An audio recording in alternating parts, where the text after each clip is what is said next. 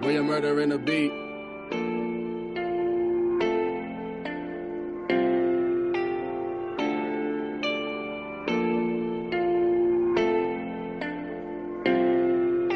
A la afición inglesa. Y ojo, que puede haber peligro. Intenta pegar desde legítimo. ¡Sí! Hola, hola a todos, bienvenidos a Nobleza y Valor una semana más. Venimos con un partido ante Las Palmas como visitantes en el que el Real Zaragoza se llevó el empate 1 a 1 en un encuentro que después analizaremos, pero yo creo que se pudo hasta ganar. Venimos con mucho contenido de, de dicho partido, así que vamos a profundizar en él y en lo que será el próximo duelo ante el Lugo este fin de semana que viene.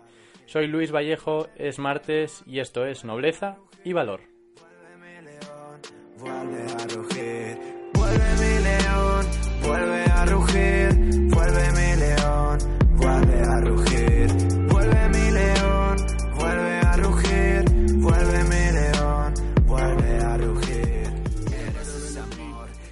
Vamos a hablar mucho de ese partido ante Las Palmas y para ello ya tengo conmigo, como todas las semanas, a Nacho Bonilla. Muy buenas, Nacho. Muy buenas, Luis. Y a Javier García. Muy buenas, Javier. Hola Luis, muy buenas.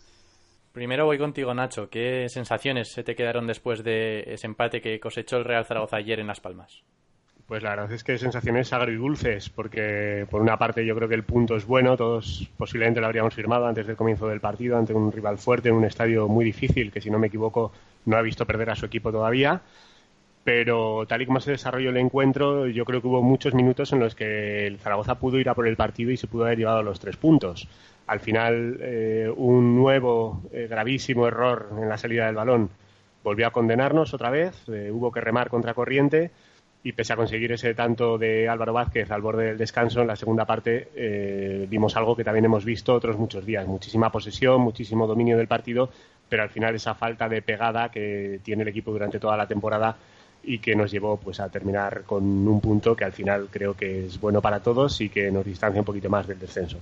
Fue el Real Zaragoza en línea ascendente, ¿no, Javier? Sí, desde luego fue en línea ascendente porque mm, acaba bien el partido en la segunda parte. De hecho, pues eh, coincido con Nacho que nos da la sensación de que se podría haber sacado los tres puntos porque eh, la segunda parte del Real Zaragoza fue mejor y acabas jugando con, con uno más durante 15 minutos.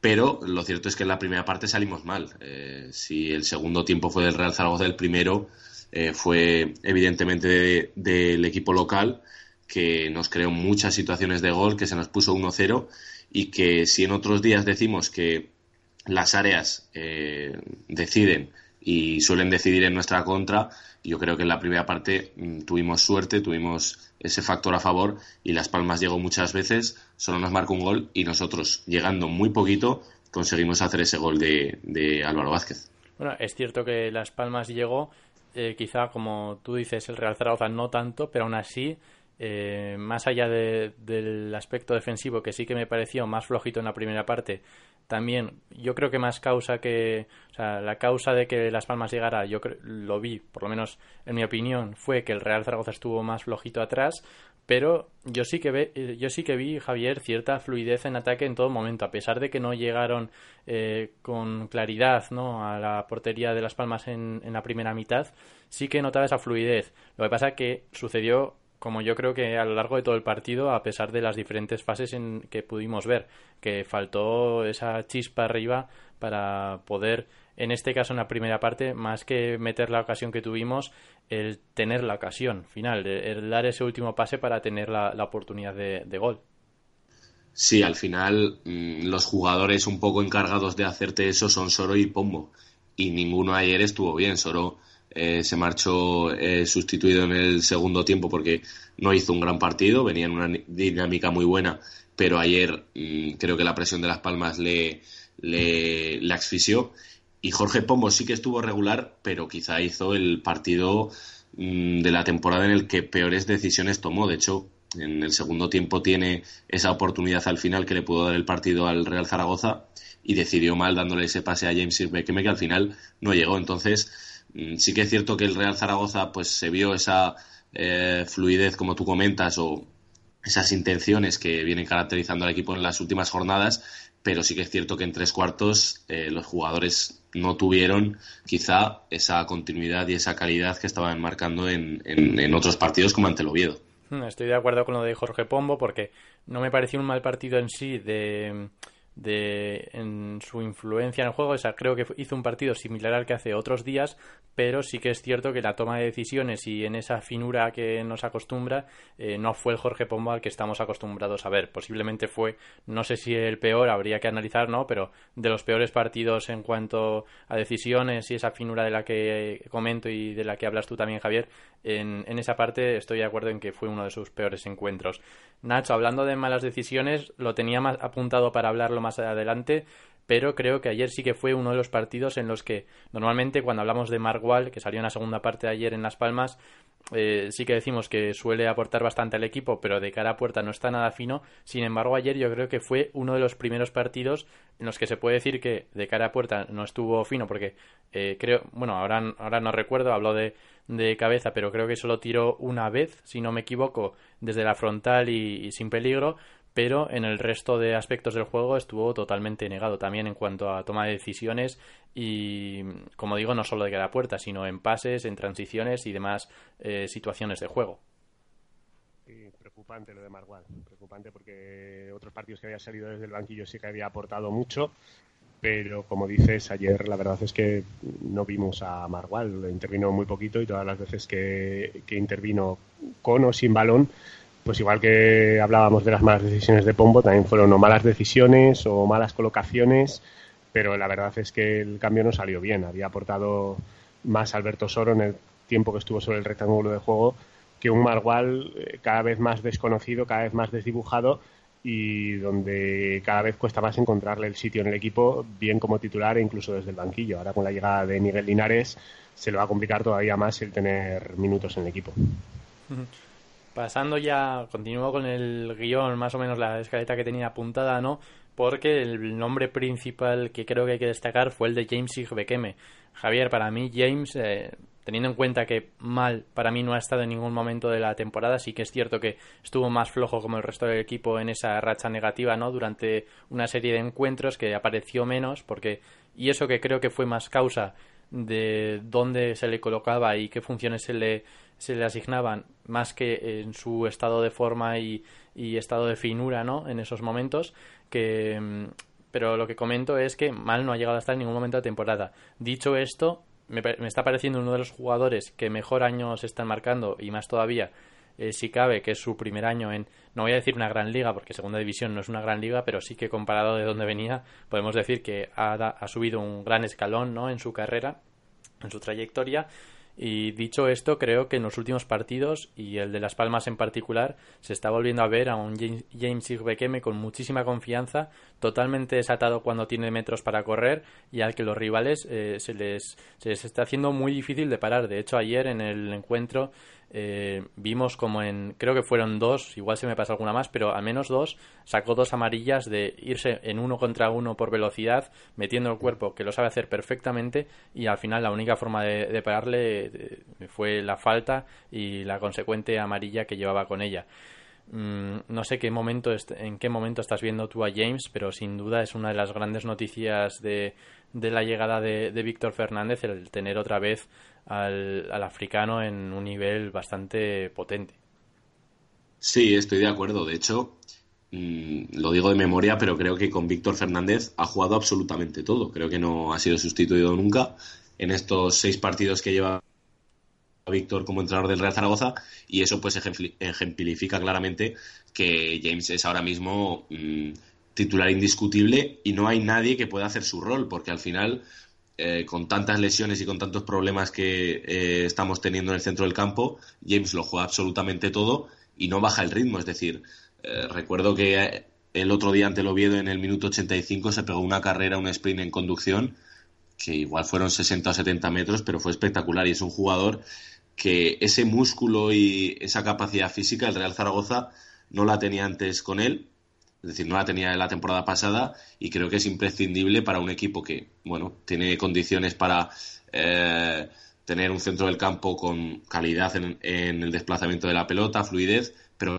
que quizá no tiene ese perfil, ¿no? Y James, teniendo esa capacidad física, ya lo hemos comentado muchas veces, es un jugador que con la pelota sabe jugar muy bien.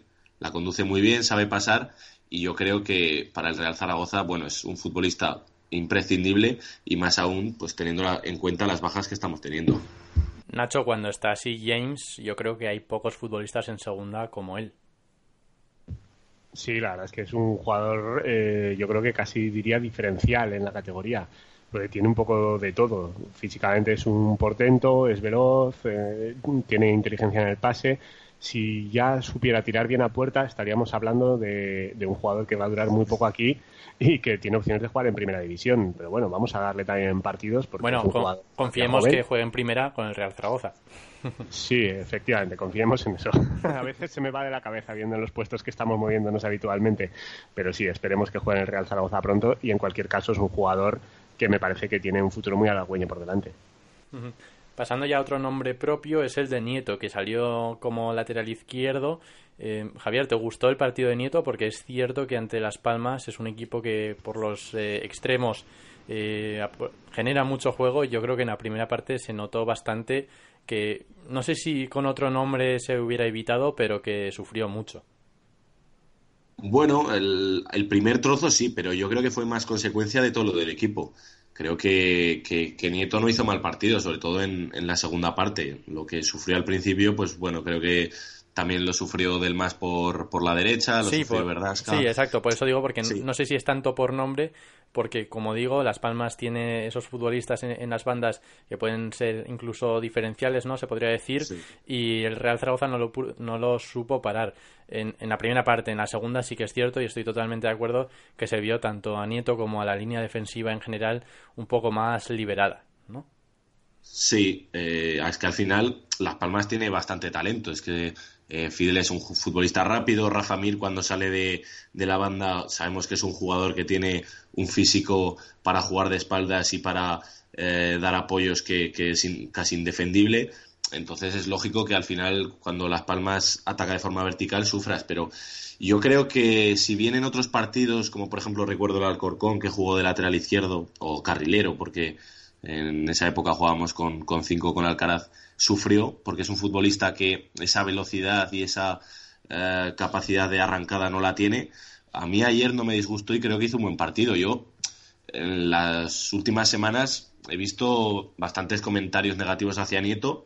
Yo tengo claro que Nieto no es un futbolista quizá para ser titular o para ser una pieza importante en el Real Zaragoza, pero a mí de jugador de rotación, eh, jugador para completar plantilla, me parece que es muy válido porque es aún muy joven y yo creo que con la pelota en los pies sabe jugar bastante bien. Un jugador que sí que no estuvo nada fino y que se notó bastante en, la primera parte y en el resultado fue Verdasca. Muy a mi, muy a mi pesar, Nacho, es decir que, ayer el portugués no estuvo, se volvió a ver esa versión que ha mostrado en diferentes encuentros de, la temporada y es cierto que un fallo provocó el gol en contra, pero es que no fue el único que tuvo en la, sobre todo en la primera parte.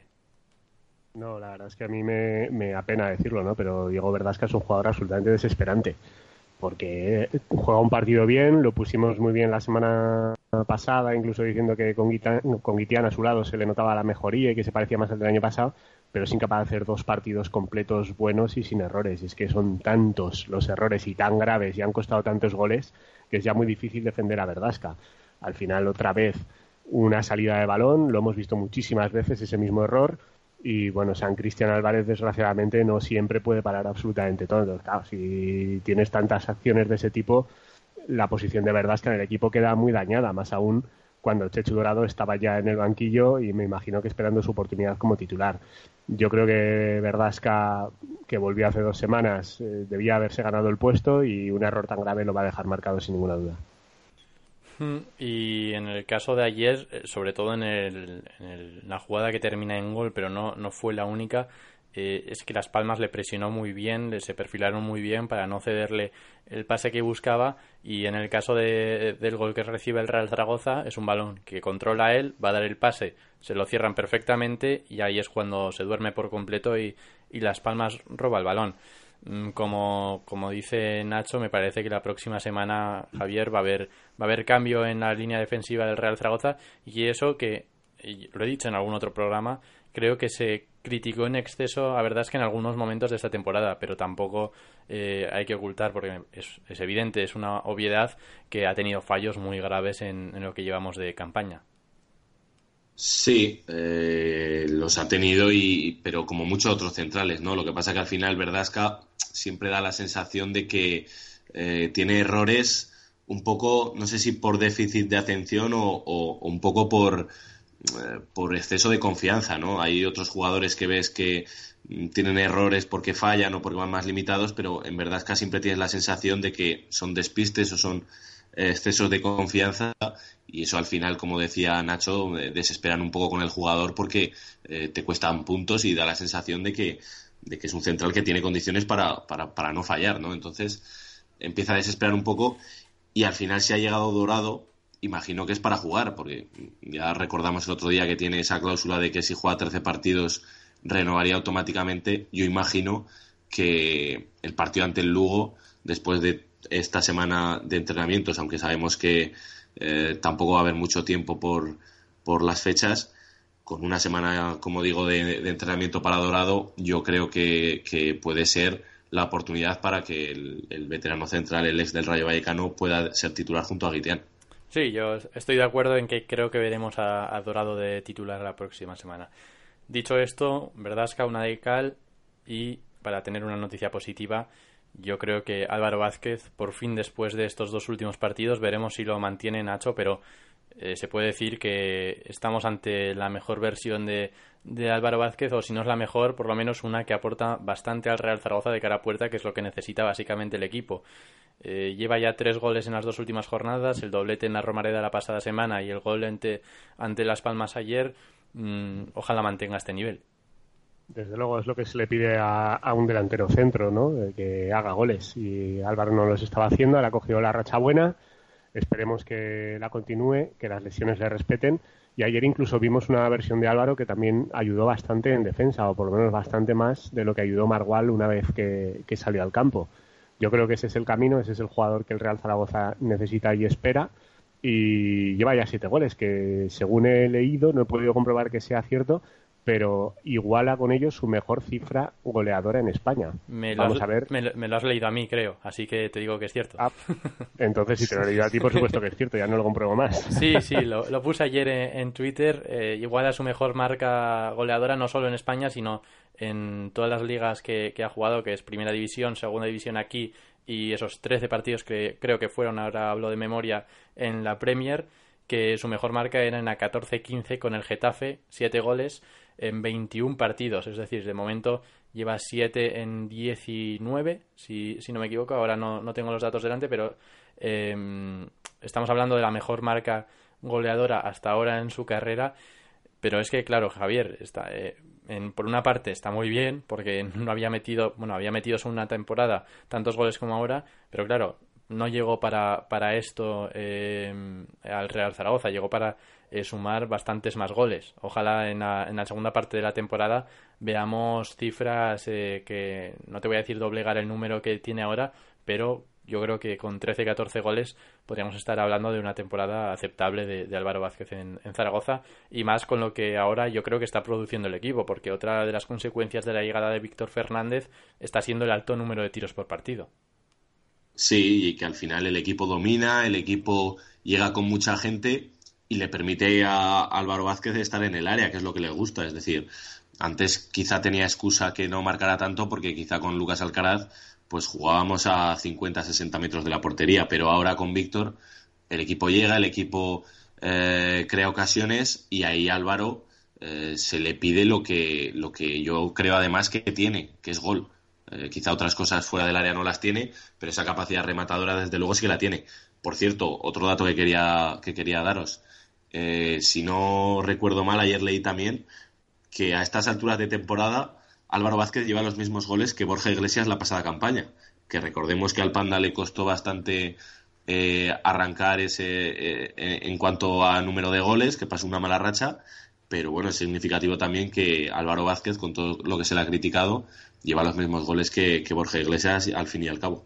No sé si son los mismos goles o son dos menos. Me parece que son eh, dos menos en esta jornada. Lo que pasa es que no sé cuántos partidos eh, había disputado Borja y cuántos había disputado Álvaro Vázquez. Es decir, Ah, en las primeras sí. 24 jornadas eh, Borja había metido 9, Álvaro lleva 7, pero claro, eh, si hablas de partidos disputados por cada uno, puede ser por partidos. sí, es posible que entonces tengas, tengas razón porque es cierto que Álvaro Vázquez ha perdido alguno que otro.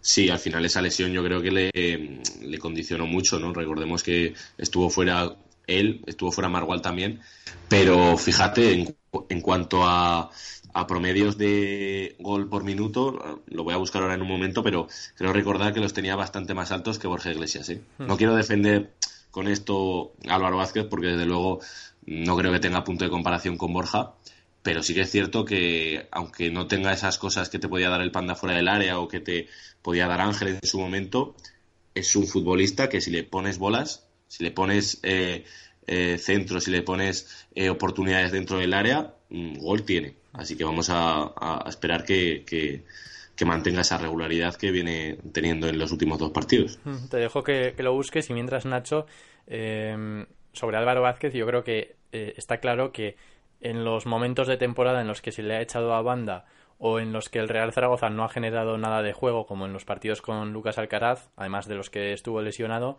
es un futbolista que te aporta muy poquito, o al menos en un estado de confianza como el que ha estado en, una, una gran parte de, de la campaña, porque fuera del área tiene bastantes limitaciones, pero es cierto que en los momentos en los que se le ha puesto arriba en, de- cerca del área y el Real Zaragoza ha generado oportunidades, eh, las ha metido. No, no te estoy diciendo todas, pero sí que ha metido un, alto porcentaje de ellas.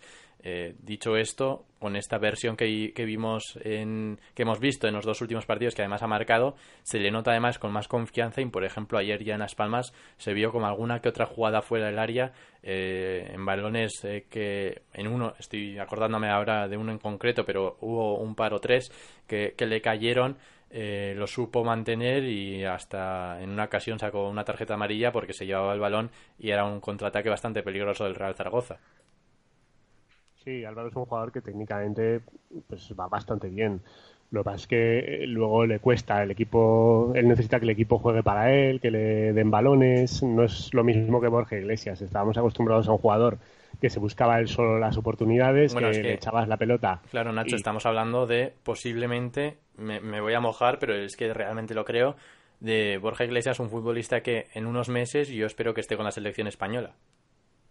Sí, claro, estamos hablando de un jugador que- con un potencial tremendo y en cambio Álvaro, pues bueno, sabemos que tiene calidad, pero al final es un jugador que lleva ya muchas temporadas, que no ha acabado de triunfar en ningún sitio, pero que en cambio sí que se ha pagado dinero por él, se han pagado traspasos, ha estado en Inglaterra. ¿Por qué? Pues porque sí que se le intuyen esas cualidades, las tiene, pero le cuesta mucho explotarlas. Le cuesta mucho explotarlas porque no es el típico delantero trabajador, sino que es el delantero que necesita que sea el equipo el que trabaje por él y que eso sí, una vez que tiene las oportunidades, como estamos viendo, las mete para adentro. Entonces, eh, bueno, no comparemos con Borja Iglesias, que no me parece justo para uno ni para otro, pero eh, si vemos este Álvaro Vázquez, sí que es un jugador que va a ser útil para el Zaragoza.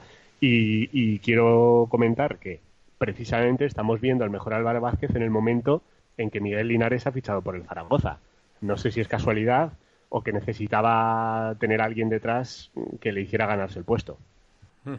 Eh, Javier, ¿tienes los datos ya? Sí. ¿Sí? Y te tengo que dar la razón porque sí, eh, debí leer yo mal. Son siete goles los que lleva Álvaro Vázquez y eran nueve los que lleva Borja Iglesias, que lo apuntó ayer eh, nuestro compañero Santi Retortillo en Twitter. Así que te doy la razón, siete son. Es que la fuente tiene que ser siempre Luis Vallejo. Ah, Si, da- si tú citas a Luis, no falla. bueno, no os fíes demasiado, que igual en el próximo programa cuela alguna idea y, y metéis alguna en el programa que no es verdad. Eh, dicho esto, eh, Javier, ¿coincides con Nacho en que es posible que el Real Zaragoza, con la llegada de Miguel Linares, haya creado esa, esa chispa en Álvaro Vázquez, ¿no? esa competitividad que, que en parte necesitaba, más allá de que estén generando mucho más en, eh, como colectivo? Sí, puede ser, puede ser. Y lo que espero es que eh, sirva también para darle esa chispa a Margual.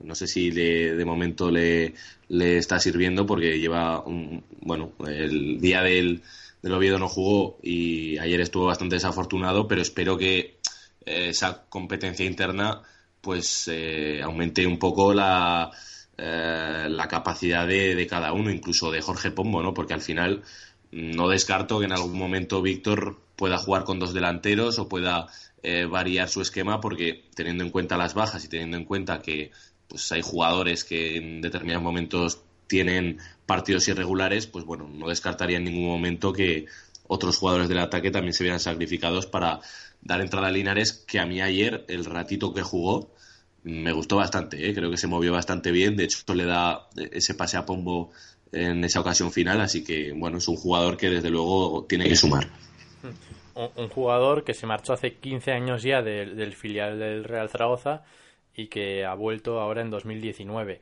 La verdad es que Nacho, yo creo que para él el poder debutar con el equipo de su ciudad después de haber tenido que marcharse de, de joven a, afuera, afuera, hablo de España, pero fuera de Zaragoza, a, buscarse la vida en el mundo del fútbol, yo creo que esa sensación debe de ser increíble. Bueno, de hecho ayer él decía que se sentía como un propio juvenil. Sí, bueno, es lo que yo iba a decir. Es como el sueño cumplido de un juvenil, de un canterano que ha pasado por el Deportivo Aragón, que no ha tenido, en su caso, la opción de debutar con el Zaragoza en su momento y que al final de su carrera, cuando me imagino que ya no se lo esperaba, le llega este premio. Por lo cual yo creo que va a ser un jugador absolutamente comprometido con el Real Zaragoza.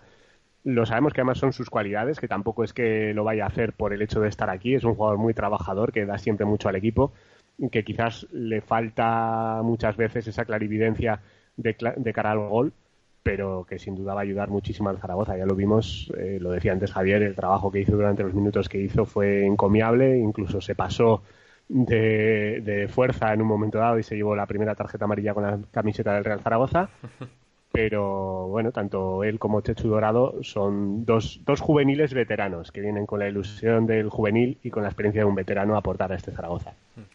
Y ya para cerrar el programa, eh, Javier, lo hablábamos antes de, comenzar Nobleza y Valor en el capítulo número 31, eh, que para el próximo partido, Lugo, fuera de casa otra vez, el segundo consecutivo como visitantes, en Raúl Guti, es duda porque hoy se ha, bueno, hoy o ayer, no sé exactamente cuándo se ha marchado, pero lo que sí es cierto es que está en Burdeos para hacerse otra vez pruebas de, sus molestias porque parece ser que no termina de estar del todo bien. Sí, en, teoría, bueno, eh, tenía eh, hoy visita con el médico que le operó y vamos a ver en qué queda la cosa porque, bueno, es un futbolista que está recayendo constantemente en, en esos problemas que ya le dejaron fuera de los playoffs la temporada pasada y es un jugador evidentemente muy importante para, para Víctor Fernández que cuando estuvo bien le puso de titular. Entonces, vamos a ver cómo llega el Real Zaragoza porque Mm, son dos visitas muy largas en pocos días. Recordemos que el viernes el Real Zaragoza viajará en autobús hasta Lugo, que es una paliza, la verdad, eh, interesante.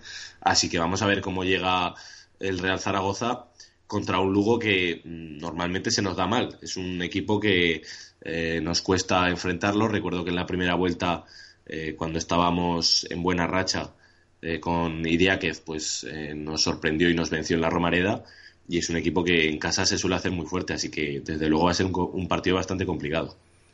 Sí, ya como digo, para cerrar, para terminar el programa, Nacho, eh, partido difícil fuera de casa por además todo lo que está sucediendo esta semana, ¿no? De viajes largos, eh, Las Palmas, ahora Lugo, los dos fuera de casa. Eh, lo que sí es cierto es que por lo menos hasta ahora con Víctor Fernández en todos los partidos el Real Zaragoza ha tenido eh, posibilidades bastante, bastante grandes de llevarse, llevarse todos los encuentros, más allá de que por fallos individuales o por ciertos minutos de, encuentro eh, o por otras causas como el día del Málaga, ¿no? que yo creo que es el día que otro día en el que para mí el Real Zaragoza fue superior, pero el Málaga se llevó un encuentro como yo haciendo toda la temporada, ¿no? Em, como digo, el Real Zaragoza sí que con Víctor Fernández ha, encontrado ese juego que le acerca mucho más a la victoria que en el resto de la temporada.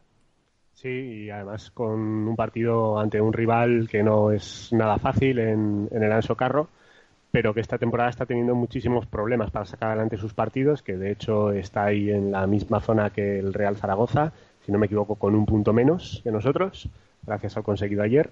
Y, es un partido de esos que hay que marcar con el fluorescente amarillo, porque te supone dejar a uno de los rivales directos atrás y porque además lo vas a dejar con muchísimas dudas. Un Lugo que en este mercado de invierno se ha reforzado mucho, ha cambiado mucho la plantilla, pero que yo creo que es un rival que, aunque no lo pondrá fácil, es de los que hay que pensar no en el empate, sino en llevarse los tres puntos de allí. Por todo lo que comentas y porque además después de, eso al Real Zaragoza, el cual si sigue jugando así yo creo que no debe tener miedo a ningún equipo, eh, se le viene el Albacete en casa, tiene que viajar para jugar contra los Asuna y después, además de Almería otra vez en la Romareda, eh, tiene que visitar Granada. Así que un calendario bastante complicado a pesar de que, como digo, que si, si sigue jugando así este, este Real Zaragoza, eh, puede competir a, a, cualquiera, cualquier encuentro. Dicho esto, muchísimas gracias Nacho, capítulo 31, seguimos sumando y hablamos la próxima semana. Seguimos sumando capítulos y espero que sigamos sumando puntos como estas últimas semanas. Un saludo. Un saludo y lo mismo digo Javier, muchísimas gracias por pasarte por aquí por nobleza y valor una semana más y hablamos dentro de unos días que espero que sea otra vez con buenas sensaciones como vienen siendo las últimas semanas. Espero que eh, sigamos con esta dinámica, como comenta Nacho, de eh, sumar puntos y bueno, eh, esperemos que con una victoria, porque la verdad que sacar 4 de 6 fuera de casa sería un repunte para terminar ya de alejarnos de esas posiciones de descenso. Así es, así que muchas gracias a los dos y también muchas gracias a todos los que nos escucháis semana tras semana en un Real Zaragoza que nos ha dado momentos muy diversos en esta temporada 2018-2019. Como digo, capítulo 31, la semana que viene eh, llegaremos los tres, como, como siempre, con el número 32 y con ojalá otros tres puntos debajo, debajo de la mano para poder seguir sumando tanto eh, posiciones en la clasificación como buenas sensaciones. Muchas gracias, esto es Nobleza y Valor.